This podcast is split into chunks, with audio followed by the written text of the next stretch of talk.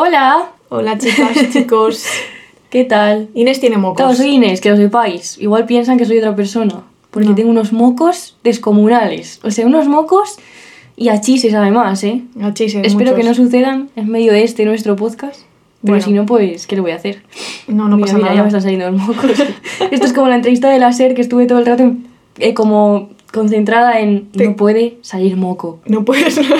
no hubiera, aguanté toda la entrevista sin sonarme. hubiera sido muy, muy estupendo que de repente un momento, Aymar, y tú y te suenas los mocos ya tengo en, una voz en la SER. en esa entrevista. Ya, ya lo dijiste, lo dijiste. Y aquí también. es la misma, te he dicho antes, es la voz de la radio. Es tu voz de radio. Sí. Bueno, Bueno, vamos a ir ya con el tema que, que venga. sí. Adelante, ya. Ya, está, ya está, venga, vamos, vamos. Punzadas sonoras con Paula Ducay e Inés García. Bueno, hoy vamos a hablar de ruinas. Ruina, ruinas. En plural, ruinas. Joder, macho, vaya, vaya, vaya comienzo, ¿eh? Sí, es que acabamos de hablar de esto. Y Sí. es que en general se utiliza mucho más en plural la palabra ruinas que ruina en singular. Y hay que aclarar desde el principio que Bartes no tiene una figura que se llame ruina, ni ruinas, ni nada, ni, nada. ruines. Hemos buscado. hemos, y ruinos, claro. Hemos buscado y no, no habían fragmentos de un discurso amoroso, pero No. hemos encontrado otras cosas. Sí, y vamos, hoy mm, Bartes es una pizquita, pero bueno, el señor no puede tener siempre el mismo protagonismo. No, hoy no tiene mucho porque se relaje. ¿Qué va a hacer? ¿Pegarnos? Y no puede, está. está. muerto. Venga, vamos a hablar. Vamos a sacar la, la parte de ruina de Bartes de hoy de una imagen, o sea, jo, de una figura, ya he he hecho spoiler, de una figura que sí está en fragmentos de un discurso amoroso y que es muy interesante, aunque nunca lo hemos explotado, pero como que un poco sí, porque hemos eh, pensado muchas veces en hacer esta punzada sonora y luego ha quedado en agua de borrajas. ¿Puedes vocalizar? Pero es que entre los mocos que no puedo respirar por la nariz y tengo que respirar y hablar por la boca, mi boca está ahora mismo diciendo ¿por qué me estás haciendo esto? ¿Sabes? Pero bueno. Bien.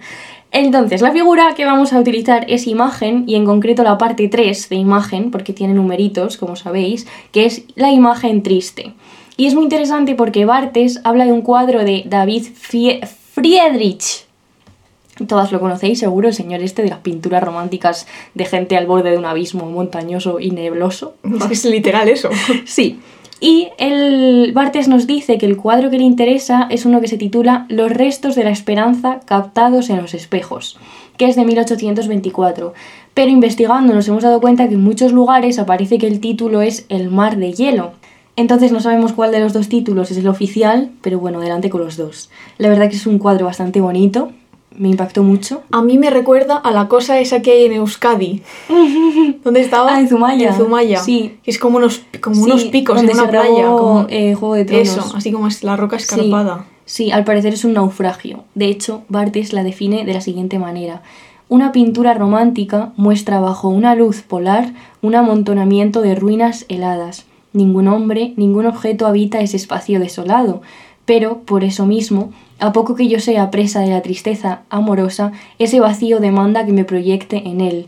Me veo como una estatuilla, sentado sobre uno de esos bloques, abandonado para siempre.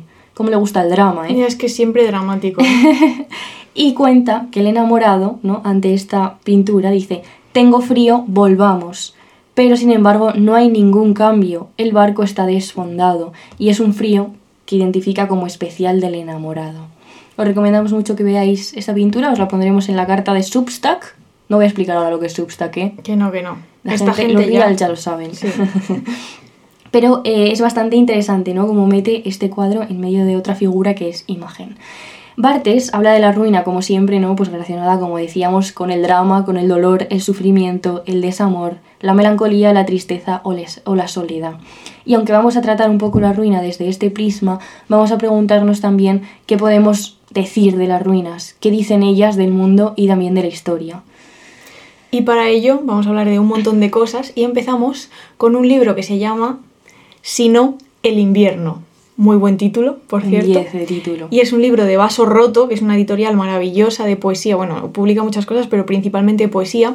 Y este es un libro que además es como una que además es como una cajita que recoge como los fragmentos de Safo, traducidos al inglés por Anne Carson, la mejor persona del mundo probablemente, y al español por, al español por Aurora Luque.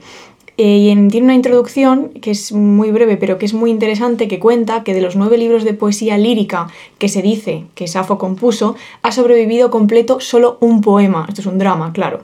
Y todo lo demás que nos queda son fragmentos. Y esto es fascinante, y en vez de llorar por los fragmentos que hemos perdido para siempre, pues podemos jugar a leer los, los poemas de Safo, los cachitos de sus poemas, como pequeñas ruinas literarias, pequeños vestigios de escritura.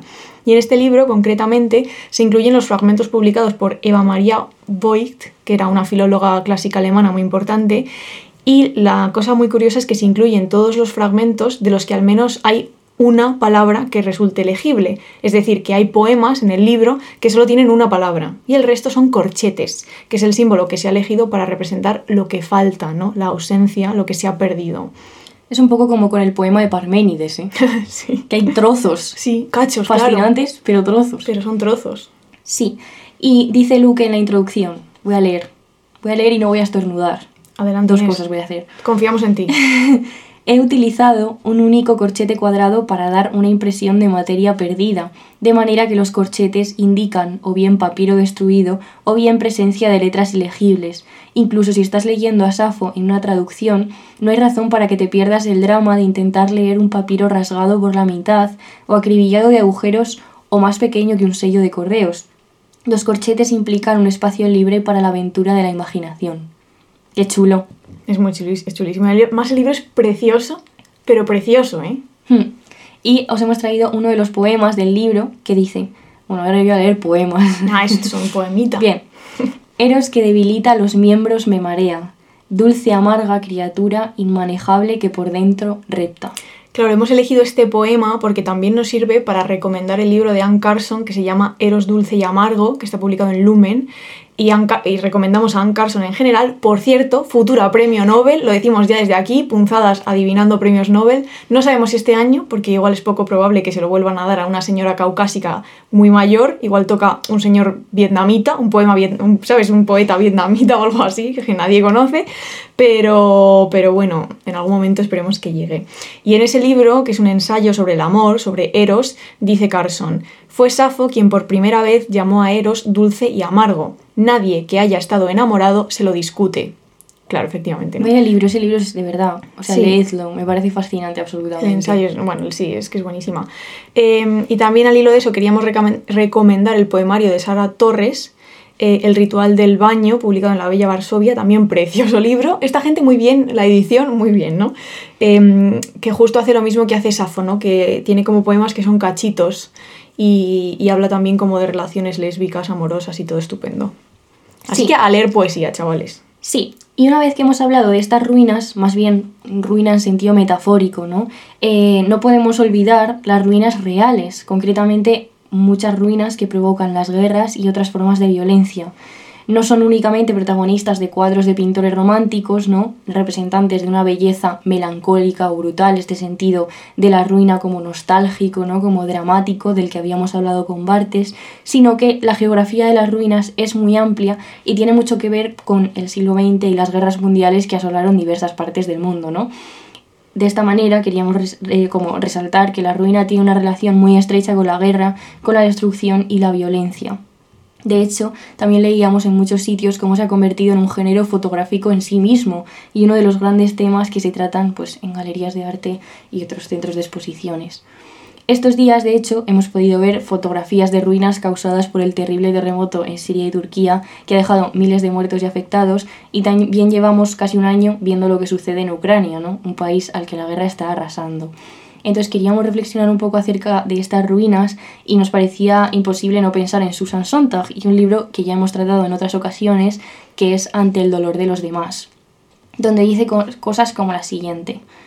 Mira, dicen las fotografías, así es, esto es lo que hace la guerra, y aquello es lo que hace también. La guerra rasga, desgarra, la guerra rompe, destripa, la guerra abrasa, la guerra desmembra, la, la guerra arruina. Arruina, que es un verbo, ¿no? Que quiere decir causar destrucción y ruina.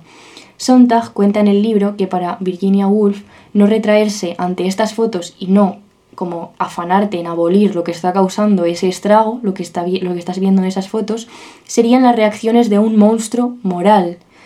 que esto es un poco, ¿no? Em, Esto es un tema. esto es un tema, esto es una, una tremenda movida, ¿no? Mm. Eh, también dice Virginia que no somos monstruos realmente, sino representantes de la clase instruida, es decir, que nuestro fallo es de imaginación y de empatía.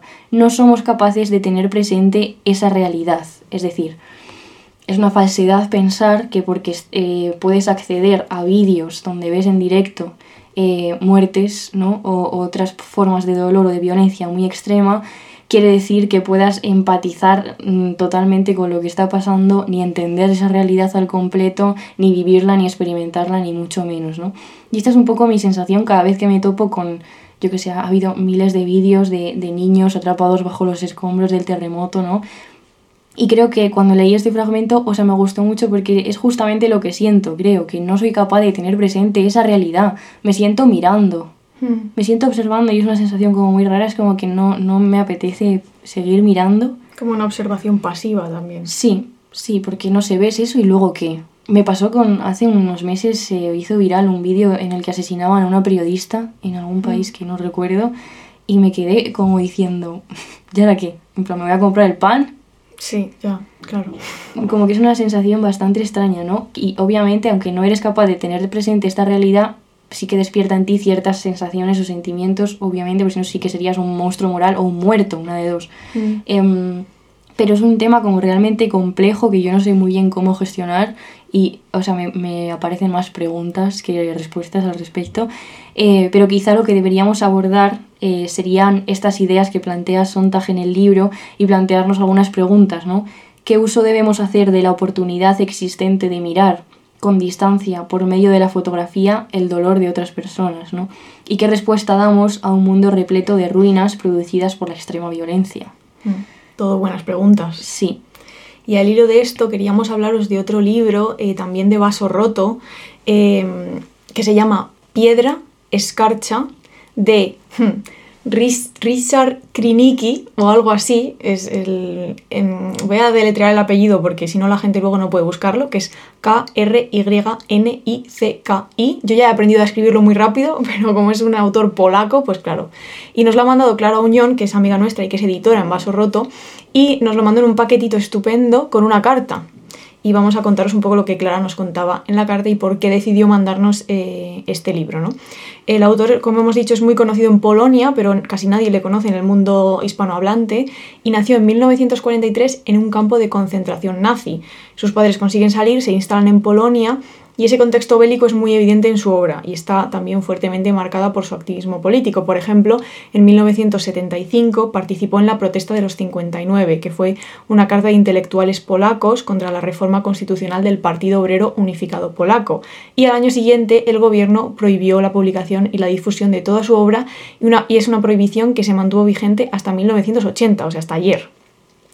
Y Clara nos dice en la carta, fue el primer libro que me vino a la cabeza cuando Paula me dijo que ibais a hablar de la ruina, aunque aquí el concepto aparece de manera muy literal a nivel narrativo. Pensé en Kriniki porque para mí, Piedra Escarcha es un poemario sobre las, las ruinas que deja la violencia extrema, una violencia que a veces se presenta de forma muy evidente, el conflicto armado, y otras mucho más sutil pero igual de perversa, un padre ausente en los afectos pero siempre presente en las exigencias.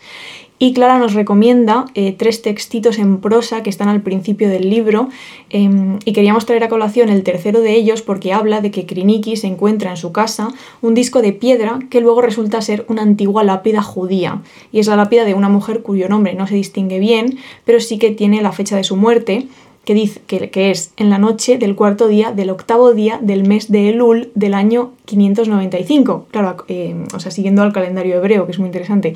O sea que la mujer más o menos muere a mediados del siglo XIX. Y dice Kriniki, no pregunto ni cuándo ni cómo fue a parar allí, solo quiero ponerla a salvo de un mayor deterioro. Busco para ella un refugio más dura- duradero que mis frágiles letras. Em, no sé qué me está permitido hacer y qué no me está permitido. No sé ni siquiera si me está permitido ser el guardián momentáneo de una piedra sepulcral. No sé a quién pedir consejo y no sé si me alcanzará el tiempo.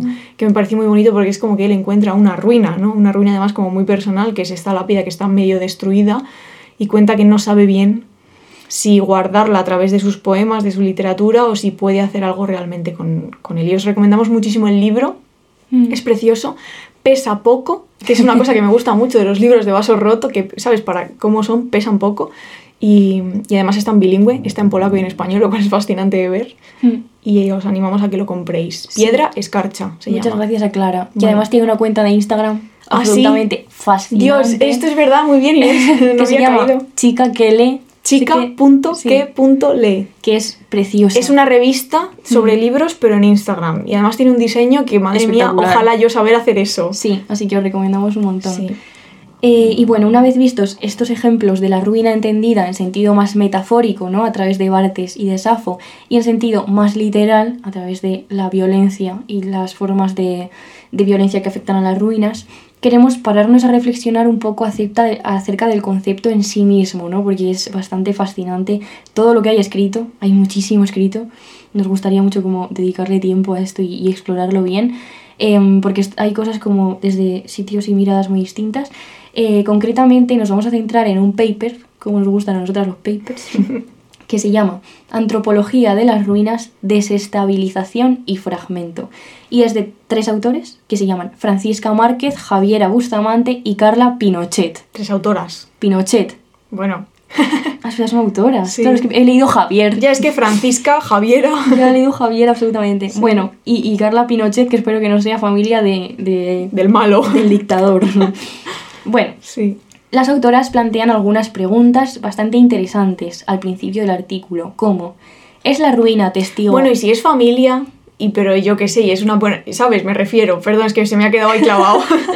en plan, yo qué sé, ¿sabes? Le perdonamos. Yo que sé, no pasa nada. En plan, yo que sé, que esa gente tendrá, tendría primos el Igual es señor. un apellido como súper común en Chile, puede ser. Sí, pero- Algún chileno, chilena, que nos, nos documente acerca de esto. Nuestra amiga Pili, Es verdad. que nos lo diga. En fin, ya bueno, no sé. Bueno, Claro, si es perdón. familia, si Claro, es buena, Yo qué sé, esa, esa pobre chica, yo qué sé, ¿sabes? la nieta de Franco, ¿eh? La nieta de Franco. en fin. bueno, no sé, yo no. Bueno. No será influencer. ¡Ay, Dios mío! No sé, es que no tengo ni De idea. repente, nuestra, nuestra, nu- toda nuestra co- como obsesión ahora es saber quién es Carla Pinochet. Bueno, venga. Seguramente será una catedrática, o sea, una sí, académica. Bueno, Sí, perdón. bien, seguimos. Plantean, como decía, algunas preguntas iniciales muy interesantes, ¿no? ¿Es la ruina testigo obstinado de una memoria, ¿no? Del pasado, de las fisuras y resquebrajamiento del, del progreso, que es el futuro? O sea, cómo es cómo, eh, se, cómo se relaciona la, la ruina con el pasado, con el presente y con el futuro. ¿O es la expresión, a veces molesta e incómoda, de la disputa entre la voluntad humana y el poder de la naturaleza, ¿no? Porque obviamente en las ruinas siempre todos los cuadros románticos es una como la, la, mm, el asedio de la naturaleza, ¿no? De, los, de los edificios o de las construcciones. ¿Expresa la ruina el barrido implacable de la ciudad sobre el pasado? Y es muy interesante que, además de otras muchas cosas, plantean como tres miradas o tres entendimientos de la ruina. La primera tiene que ver justamente con esta batalla entre la naturaleza y la cultura, la segunda tiene que ver con el tiempo y la tercera tiene que ver con la agencia. Y las vamos a ir explicando poquito a poco. En primer lugar, la ruina como batalla entre naturaleza y cultura. Aquí eh, ya sabréis muchísimas personas la gran batalla entre culturalismo y, biologicismo. Y esto lo hemos visto en la carrera, ¿te Sí, acuerdas? Muy de Sí. carrera ese tema. Sí. em, entonces, ¿es la ruina un, un ejemplo del vencimiento de la naturaleza frente a la cultura? ¿Ha ganado la naturaleza, no?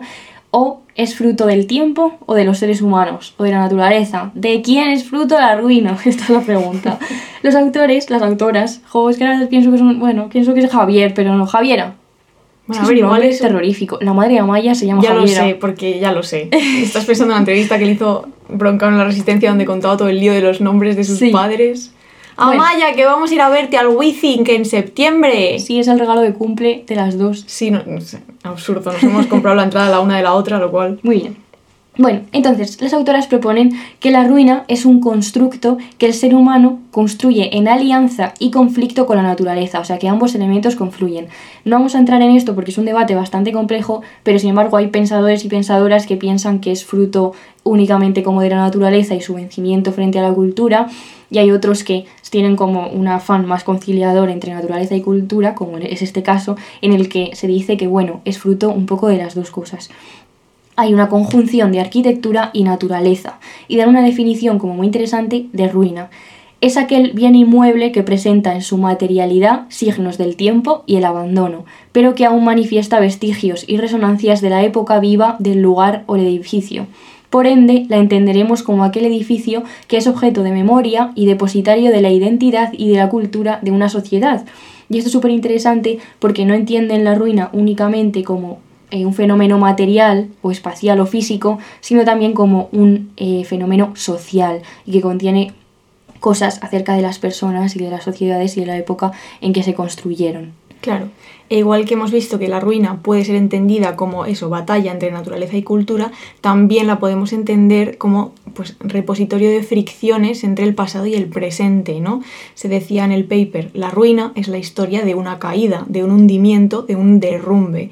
Y esto pues, está ligado a, esa noción de fragmento y de convergencia entre el pasado y el presente. Y dicen, son los restos de algo que no volverá a ser más que en su reconstrucción ilusoria, subsidiaria del modelo original, ¿no? Lo que decíamos antes un poco con la literatura y la imaginación, ¿no? Que tú puedes rellenar los huecos de la ruina. Em, y ahora veremos más ejemplos de cómo se rellenan huecos de ruinas. ¿no? La ruina abre la posibilidad de recordar. La ruina es un testigo de lo que pasa, da cuenta de la fragilidad del tiempo y de la experiencia humana y también puede ser un lugar de memoria invita a rememorar y a conmemorar. De hecho, el otro día decían, contaban en la radio, que Zelensky estaba planteándose hacer del puente este famoso que se ha destruido en, no sé qué ciudad, me acuerdo, de Ucrania, em, que fue un drama, claro, porque la gente no podía huir. Y es curioso como él ya está pensando que eso puede ser una ruina que conmemore una guerra que todavía no ha acabado. De hecho, estamos grabando este episodio en el, aniversario de la guerra, ¿no? Em, y eso, no sé, me parece muy interesante justo. Y ya se piensa, ¿no? Como que piensas en el futuro, bueno, vale, esto va a ser una ruina para recordar lo que ha pasado. Cuando vete a ver. Anticipando los lugares de memoria, ¿no? Sí, mm. totalmente. Muy interesante. Y acerca de estas cosas habla Marc Auge, Auge, Auge. Que es el de los no lugares sí. para los amigos y que se titula El tiempo en ruinas. Concretamente hay varios capítulos como interesantísimos, pero nos vamos a centrar ahora, porque estamos hablando del tiempo, hay uno que se llama Las ruinas y el arte, en el que básicamente eh, el autor nos diferencia entre los valores y las ideas, los pensamientos, los relatos que refleja una obra antigua y los contemporáneos, que obviamente no tienen por qué coincidir. De hecho, generalmente, pues sobre todo con las ruinas más actuales sí, eh, pero con las ruinas que, eh, del pasado no. Entonces hay algo que se ha degradado y que ha dejado de hablarnos. Y dice, la obra habla de su tiempo, pero ya no lo transmite por entero. Y es muy interesante que plantea como una pregunta eh, que es si es posible contemplar una ruina con la mirada de quien la vio por primera vez. Y esto me parece fascinante porque muchas veces, em, bueno, esto me pasa cuando voy a pueblos. ¿Tú vas a pueblos, Inés? Deshabitados. ¿Cuándo? O en vías de.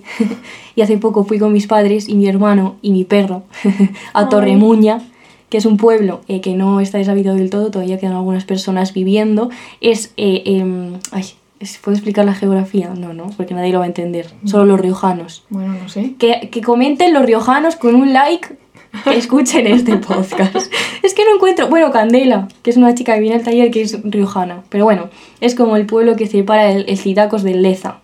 ¿vale? Esto para... Los valles y los ríos, yo me lo sé, esta movida. Muy bien. Eh, y llegamos allí y de repente hay una iglesia descomunal absolutamente, o sea, pero... Ah, mira, podemos meter una... leche fotos, podemos meter una imagen mm. también en la carta. Y mi madre nos contó pues que muchas veces estas iglesias en, descomunales en pueblos muy pequeñitos son porque había eh, personas que se iban a América, hacían dinero y mandaban partidas de dinero a su pueblo para que se construyeran edificios, iglesias y tal. Y es una pasada. Y entonces yo lo primero que hice fue buscar en internet como para que alguien me contara la historia de esa ruina, porque me parecía absolutamente fascinante. Pero claro, no encontré nada, solo encontré como un análisis de historia del arte en plan, sí, pues siglo XVI, no pues sé, este, este tan fuerte, sí, sí, esta gárgola. Eh, y siempre me pasa esto, pero nunca es lo que busco, ¿no? Y, y pocas veces como que puedes encontrar la historia de la ruina, ¿no? Em, yo quería conocer, o sea, que, quería justo ver esa mirada de quien la vio por primera vez un poco, ¿no? Eh, que alguien me contara el porqué del edificio, cómo fue su vida, el porqué de su muerte, quién, quién lo miraba, quién lo habitaba. Pero claro, claramente esto muchas veces supongo que sí es posible porque se habrá guardado, ¿no? Pues, pues un repositorio, pero en este caso pues no. Eh, y esto es lo que nos quiere decir un poco Marc Aullier en este libro, es que, que no se puede poner no se puede nada ver desde el punto de vista de la mirada de alguien que vio la ruina por primera vez porque lo que expresa una obra original es justamente esa carencia y ese vacío, ¿no? Esa distancia entre una percepción que ya ha desaparecido y tu percepción, que es la percepción actual. Y nos pone un ejemplo eh, en este capítulo para que podamos entenderlo mejor. Él se pregunta por qué nos resultan placenteras las tragedias griegas, ¿no? Porque habla un poco de la como de la Em, de cómo confluyen la idea de la ruina con la obra artística, digamos. ¿no?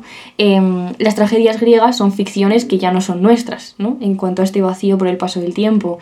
Em, y la respuesta del autor es que no nos interesan porque seamos eruditos y digamos, oh, qué construcción del personaje, voy a hacer un análisis eh, de este diálogo, mm.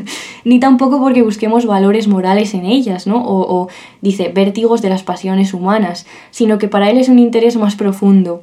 Y dice, nos hacen sensibles fugazmente a la distancia entre un sentido pasado, abolido, y una percepción actual, incompleta.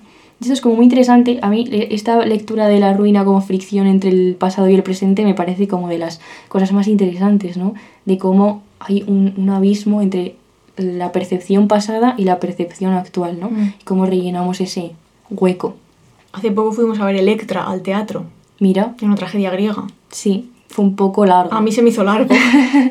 pero mira, también hablaba justo de esto en el capítulo Marca Oye, porque decía como que eh, justamente esta, era un ejemplo porque hablan de repente como desde nuestro lenguaje, mm. eh, adaptan una cosa que obviamente, una ficción que ya no es nuestra, ¿no? según él, eh, desde nuestro, nuestra ficción actual, desde el lenguaje actual y se crea ahí como una cosa. Una cosa. Interesante. sí.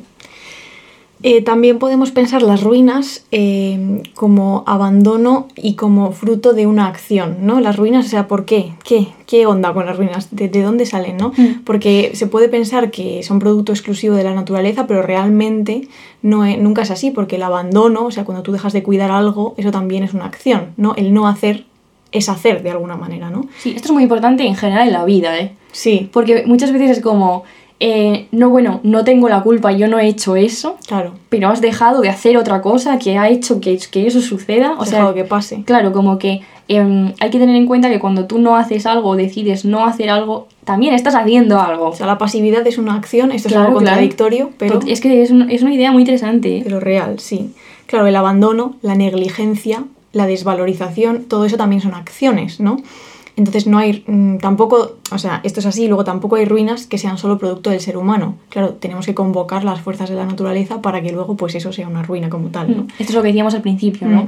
Que no es solo que, de repente vengan zarzas a un edificio y se lo coman, sino Vienen las zarzas, ¿eh? Claro, tú has tenido, ¿no? El ser humano ha dejado de cuidar eso. Entonces, cuando eso se tú no cuidas, la naturaleza... Esto se puede trasladar también a, lo público y a lo político, ¿eh? Y cuando tú dejas de cuidar algo o no inviertes en cuidar algo, como por ejemplo la sanidad pública.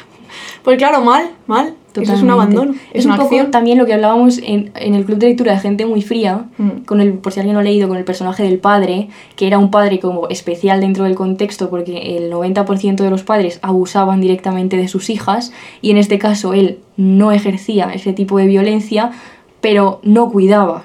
Claro. Y esto también es una acción, ¿no? Entonces, como que no está exento de también de violencia y de abuso esa relación, aunque no sea una acción explícita, es una no acción, que es no cuidar. Que perjudica a una persona, claro.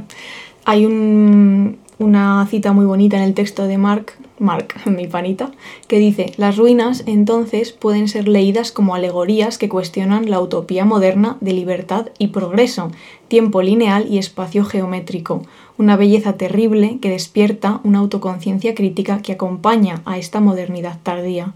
Quizás habría que admitir que detrás de estas ruinas se develan catástrofes civilizatorias que solo dejaron escombros, por más que el Estado, sus museos y sus prácticas patrimonialistas y de mercado se esmeren en disfrazarlo de ruinas. Claro, esto es muy interesante también porque eh, tenemos que ver qué ruinas están en los grandes museos, mm. Y qué ruinas se consideran como dignas de considerarse patrimonio y por qué otras no. Mm. Y esto también, de nuevo, son acciones eh, de que construyen historia, que construyen identidad, que construyen las sociedades, ¿no? Y esto es muy interesante, no, no vamos a entrar aquí porque no nos da para todo, pero mm, pensarlo desde los museos y desde lo que se considera digno de estar en Estar ellos. en un museo, También sí. podríamos hablar del colonialismo museístico de UK, cogiendo las ruinas de todo el planeta y metiéndolas en su casa y diciendo, para mí esto, ¿no? Yes. O sea que hay mucho que hablar ahí y, y que tiene como que no, de nuevo, no es una acción pasiva o una acción inocente, sino que todas estas decisiones eh, son bastante importantes y tienen muchas, muchas consecuencias. Y en este sentido, si, tirando este hilo, ¿no? Es interesante pensar las ciudades como narradoras de historias, como portadoras de memoria y como eh, portadoras de ruinas también. Porque un descampado Mm. en medio de una ciudad ya es una ruina. Sí. Me llama muchísimo la atención, esto supongo que aquí también pasa, pero en Arnedillo, eh, cuando los ayuntamientos se hacen cargo de, algunos, de algunas viviendas que tienen peligro de derrumbe Mm. y entonces las des- desescombran y todo esto. Y, y yo me acuerdo que cuando era un pequeña que vivía un señor, ¿sabes? Cuando entras con el coche por arriba, por la parte estrecha, Mm. bueno, por ahí, vivía un señor muy mayor, muy mayor que vivía solo y tal, finalmente murió y el ayuntamiento un día, además cogió la casa y hacen esto de desescombrarla para que no se caiga, pero que las ves como partidas con un cuchillo. Sí. ¿sabes? Y entonces eh, me perturba mucho, Mm. me sigue perturbando a lo largo de los años que siguen las cucharitas y los cubiertos colgados en la pared. Las cucharitas y los cubiertos. Sí, hay cubiertos. Eh, como está cortada como un cuchillo, digamos, la casa, la pared del fondo sigue estando mm, como, estaba. Pero y se ve. Claro, y tú ves ahí los cubiertos colgados. Pues que tenéis cosas muy raras ahí, ¿eh? No, claro, porque cuando desescombras la casa muchas veces, pues la parte así, no sé cómo explicarlo, pero se queda. Y cada vez que veo las cucharitas ahí, no sé. Luego, la próxima vez que vayamos, me, me- ¿sabes Sí. qué? Me, es que expli- explicas unas cosas de Arnedillo. Me escribió Clara, Clara a Unión, editora de Basorrote, otro día diciendo: Ya me explicaréis lo de la radio en la casa de Inés. No me he enterado bien. Y yo, tía, que sale la voz de Aymar por la pared. Es Ya, lo es único que Lo importa. expliqué fatal porque seguramente todos estos artilugios tienen un nombre Ya. y yo no me sé ninguno. Da igual, la igual. cosa redonda tendrá. Bueno, la cosa redonda, Sí, bien. venga, claro. Vale. Y vamos a hablar de todo esto ahora partiendo. Vamos a ver cómo se llamaba esto. Eh, teníamos una asignatura Sí. en la carrera que se llamaba Transmisión Cultural Europea, que tenía diversos profes. Nos dio clase Eduardo Zazo, nos dio clase Valerio Rocco y nos dio clase Félix Duque. Bueno, por cierto, tenemos que decir gracias a Valerio porque le escribimos un correo pidiéndole bibliografía para este episodio y nos respondió. A los 12, mi- a los 12 minutos había una respuesta con una lista bibliográfica pues del tamaño de Australia. Entonces, muchas gracias. Sí, además, la verdad que fueron clases eh, de estas clases que recuerdas, ¿no? Con el tiempo. Eh, nos dio clases acerca de, de ciudades, de las ruinas, de Roma, concretamente hablamos mucho, y se nos quedó como muy en la cabeza. Y luego, doña Paula Punto Ducay Sí, hizo su trabajo final de la asignatura Sí. sobre las ruinas. sí. Y lo hemos rescatado. Me puso un 9, Edu. Muy bien, un 10. Vale. Y para empezar con estas ideas vamos a traer una cita de Italo Calvino en Las ciudades invisibles, el mejor libro que se ha hecho en la historia de los libros, que dice, hay que guardarse de decirles que a veces ciudades diferentes se suceden sobre el mismo suelo y bajo el mismo nombre, que nacen y mueren sin haberse conocido, incomunicables entre sí. Y la verdad que esta cita resume todo lo que Valerio nos contó Sí. pero lo vamos a contar aún así. Eh, nos ponía como ejemplo de ciudades narradoras de la historia a Atenas, Jerusalén o Roma. Eh, Roma es donde más nos centramos. Me acuerdo que ponía imágenes de, grandes edificios romanos históricos Sí. con los aires acondicionados por fuera. Imágenes hechas por él, además, Sí. claro. que era muy interesante y muy fácil de ver. Em, entonces lo que sucede está inscrito en los monumentos, pero también en el empedrado de las calles y en las pintadas de las paredes. Calvino nos hablaba en la cita de una serie de ciudades que mueren sin haberse conocido, y es justo lo contrario de lo que sucede con Roma, porque las diferentes Romas no solo se conocieron y se comunicaron, sino que cada una no puede existir sin la anterior. Entonces encontramos en la estratificación de la ciudad una lucha y un legado. Cuando una Roma muere, una parte de ella sobrevive en las ruinas. Entonces, no concebiríamos, por tanto, las ruinas como mero pasado, sino que también es una, un cimiento e incluso una puerta de entrada al futuro. Esto es muy interesante también eh, en el libro que hemos nombrado antes de Marc Auger. Auger, tío, yo qué sé, ¿cómo se dirá? No, eh? si, si es sí, claro, francés. oye. Bueno, vale, pues oye. Ya, pero marca OG está bien, está vale. bien. El otro día no sé qué leí, no sé quién en Twitter hablando de cómo se pronuncia Bartes, que, a ver, en teoría es Bach. Bach. ¿Tú te crees que yo puedo pararme aquí en este podcast a decir Bach, que casi escupo? O sea, pues no. Bueno, habla también, tiene un capítulo sobre Roma, que son cuatro paginitas que os recomiendo un montón, donde habla justamente de todo esto, ¿no? De las distintas Romas. Eh, también habla de una cosa que nos contó Valerio, que era de cómo el fascismo italiano utilizó eh, las antiguas eh, ruinas del Imperio Romano para su argumentario y sus movidas.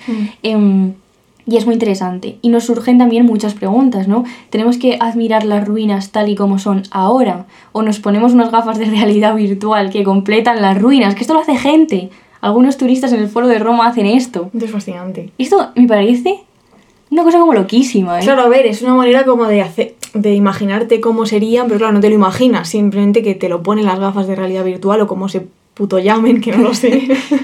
Ya ves, y te ¿eh? completa la ruina. Entonces de repente estás mirando y yo no lo he hecho, ¿eh? pero imagino que será así, que, que estás viendo y ves la ruina tal y como era antes. Entero. O sea, no ves la ruina. Claro, ves ya el no es una ruina, ves el edificio. Y eres ahí un romano. Sí. Y entonces hay un montón de, de preguntas que se pueden plantear a raíz de este tema, que es cómo nos relacionamos con las ruinas en las, en las ciudades, más allá de la historia. ¿Qué pasa con las columnas, los arcos, las muescas que dejan las balas en los edificios tras una guerra, por ejemplo? En la Complutense. En Madrid, claro, en Madrid hay. Bueno, voy a contar una cosa. Adelante. El año pasado yo estudié en la Facultad de Filosofía de la Complutense, que se estaba cayendo a cachos, ¿me entiendes? O sea, las persianas estaban rotas, se caían las baldosas de las paredes. Era como. Y, y ya un día nos contó la coordinadora del máster que, claro, que es un edificio histórico y que para tocar cualquier cosa tienen que tener muchísimo cuidado porque es patrimonio y entonces si se rompe una baldosa tienen que imitar la baldosa y llamar a un señor que hacía baldosas y, y todo como una movida y el resultado es que está como en ruinas un poco. Pero claro, es verdad que hay que cuidar esas balas en las paredes. Ya, pero las balas, vale, pero, o sea, me refiero, pero que el estudiante de turno se tropiece al ir a su clase de, de, de, de biología, es que, bueno, biología no, pero de, Siempre de- es interesante. Creo Ah, que hay, hay tours por la Complu que te cuentan como la, Ah, sí, sí, los sí, vestigios sí. de la Ay, guerra civil. ay. Me gustaría mucho verlo. También puedes contar que el otro día tuviste que ir hasta Somos Aguas solo para enseñar un papel. Ay, mira, de verdad, tuve que ir a Somos Aguas. Para mí fue como una aventura, ¿sabes? Yo entiendo que la gente que estudia en esas facultades, para ellos serán como lo normal, pero yo siempre estaba en CIU y tuve que ir para enseñar mi título de filósofa. Solo para... Llevé una copia y el original, para que vieran que no me lo he inventado, que es verdad. Y que, no fue, es que fue que una persona lo mirase durante 5 segundos y dijese, ah, vale. Sí. Y para eso te tuviste que comer pues 30 horas de tren Además me dijo, ¿has traído el original? Como diciendo, no lo has traído, ¿verdad? Nadie lo trae. Y yo, sí. Y él, vale, lo miró. Un minuto, o sea, un un segundo por cada parte, dijo, ok. y yo, he tenido que ir a La Rioja, coger este título, meterlo en mi maleta, ¿sabes? Como muchas No, es cosas. absurdo. O sea, jiji, jaja, pero es absurdo, por favor. O sea, por favor, vivimos en el siglo XXI. Se acabaron estos trámites de ir presencialmente a nada. A- es que a tomar por culo, te lo digo de verdad, me indigna muchísimo. Bueno, vamos a seguir con las Fui a un ciudades. edificio en Somosaguas que se llama la Escuela de Gobierno, que tiene muchas estatuas. En un patio interior Ah, como bueno, con mira. estatuas. Yo no sé. Pues no sé. Bien, me gustó. Vale. Eso que te llevaste por el viaje absurdo. Sí. Bueno, entonces, ¿qué sucede con las, con las ruinas y con las ciudades? Hay, por ejemplo, ciudades como Colonia o como Dubrovnik que están reconstruidas de tal manera que parecen un decorado. Incluso se utilizan como tal, ¿no? Para grabar Juego de Tronos, por ejemplo, en el caso de Dubrovnik. Eh, entonces, ¿qué queda entonces de las ruinas? Eh, ¿Son estas reconstrucciones como las de Colonia y las de Dubrovnik un intento por borrar el pasado? ¿no? En Madrid, decíamos, podemos encontrar muchos edificios que todavía albergan las huellas de la guerra civil. Por ejemplo, los huecos que dejó la metralla en los edificios. Esto forma parte también del patrimonio histórico. Entonces, ¿qué lugar le, reserva- le reservamos a la ausencia cuando pensamos en la historia? ¿Puede la fracción de la ruina que ya no está formar parte de la cultura material de nuestras ciudades? Son todo pues como preguntas que nos, que nos surgen, ¿no? Y por ejemplo, cuando los turistas viajan a Hiroshima, se pueden hacer fotos frente a la cúpula Genbaku, que es el edificio más, más próximo al epicentro de la explosión de la bomba atómica. Madre mía, qué mal estoy pronunciando las mierdas en este podcast, perdón. Pero es que me acuerdo porque yo fui, yo estaba ahí y efectivamente tengo una foto de turista con el edificio. Porque tú vas y ves la ruina y dices, anda, mira, la- el drama, aquí lo puedo ver, ¿no? Y está muy cerca del museo que está dedicado a mostrar a los visitantes pues lo que sucedió, ¿no? Cuando cayó la bomba el 6 de agosto de 1945. Y es verdad que sin el edificio en ruinas, el parque conmemorativo de la paz de Hiroshima, que se llama así, pues no tendría el mismo impacto, ¿no? En quienes lo visitan. Entonces es muy interesante que hayan mantenido eso, que es un poco lo que quería hacer Zelensky con el puente que se cae. Totalmente. La construcción de la historia. La historia se construye así. Sí. Depende de qué estatuas haya y, y no solo las estatuas, claro. También las ruinas que dejas. Ay. Ay, hijo. Pues ya está, ya está. Qué intensidad. Nos ha quedado hasta corto para lo que pensábamos. Qué intensidad de episodio. Vamos a leer la cita final Qué intensidad. y a ¿eh? tomar por saco que esta noche tenemos una fiesta.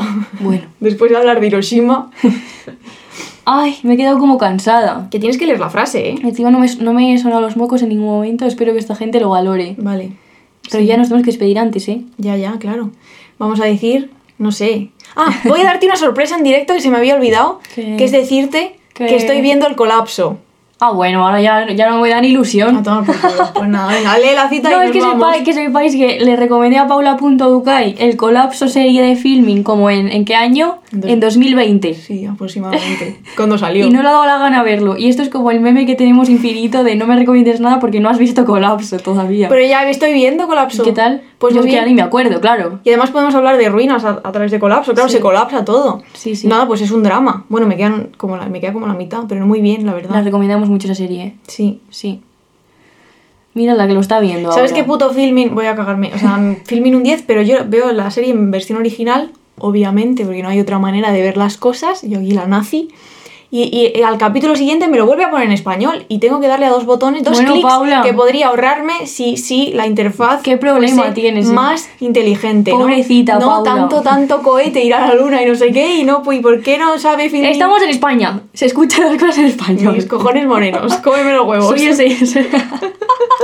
Soy el señor de Vox, ese que es como el, como un tiranosaurio Rex. El, el señor que han sacado como para la moción de censura, que es un señor Ay, que ay, parece que está muerto. sí. Parece como Franco, ¿sabes? Resucitado.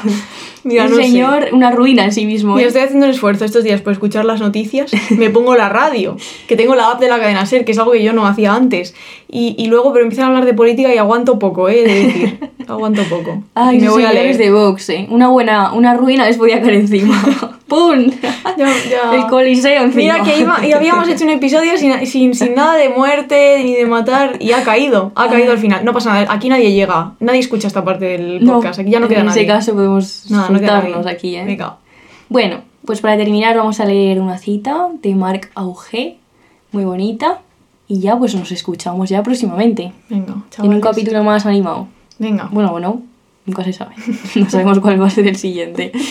Bueno, la contemplación de las ruinas nos permite entrever fugazmente la existencia de un tiempo que no es el tiempo del que hablan los manuales de historia o del que tratan de resucitar las restauraciones. Es un tiempo puro al que no puede asignarse fecha, que no está presente en nuestro mundo de imágenes, simulacros y reconstituciones, que no se ubica en nuestro mundo violento, un mundo cuyos cascotes, faltos de tiempo, no logran ya convertirse en ruinas. Es un tiempo perdido cuya recuperación compete al arte.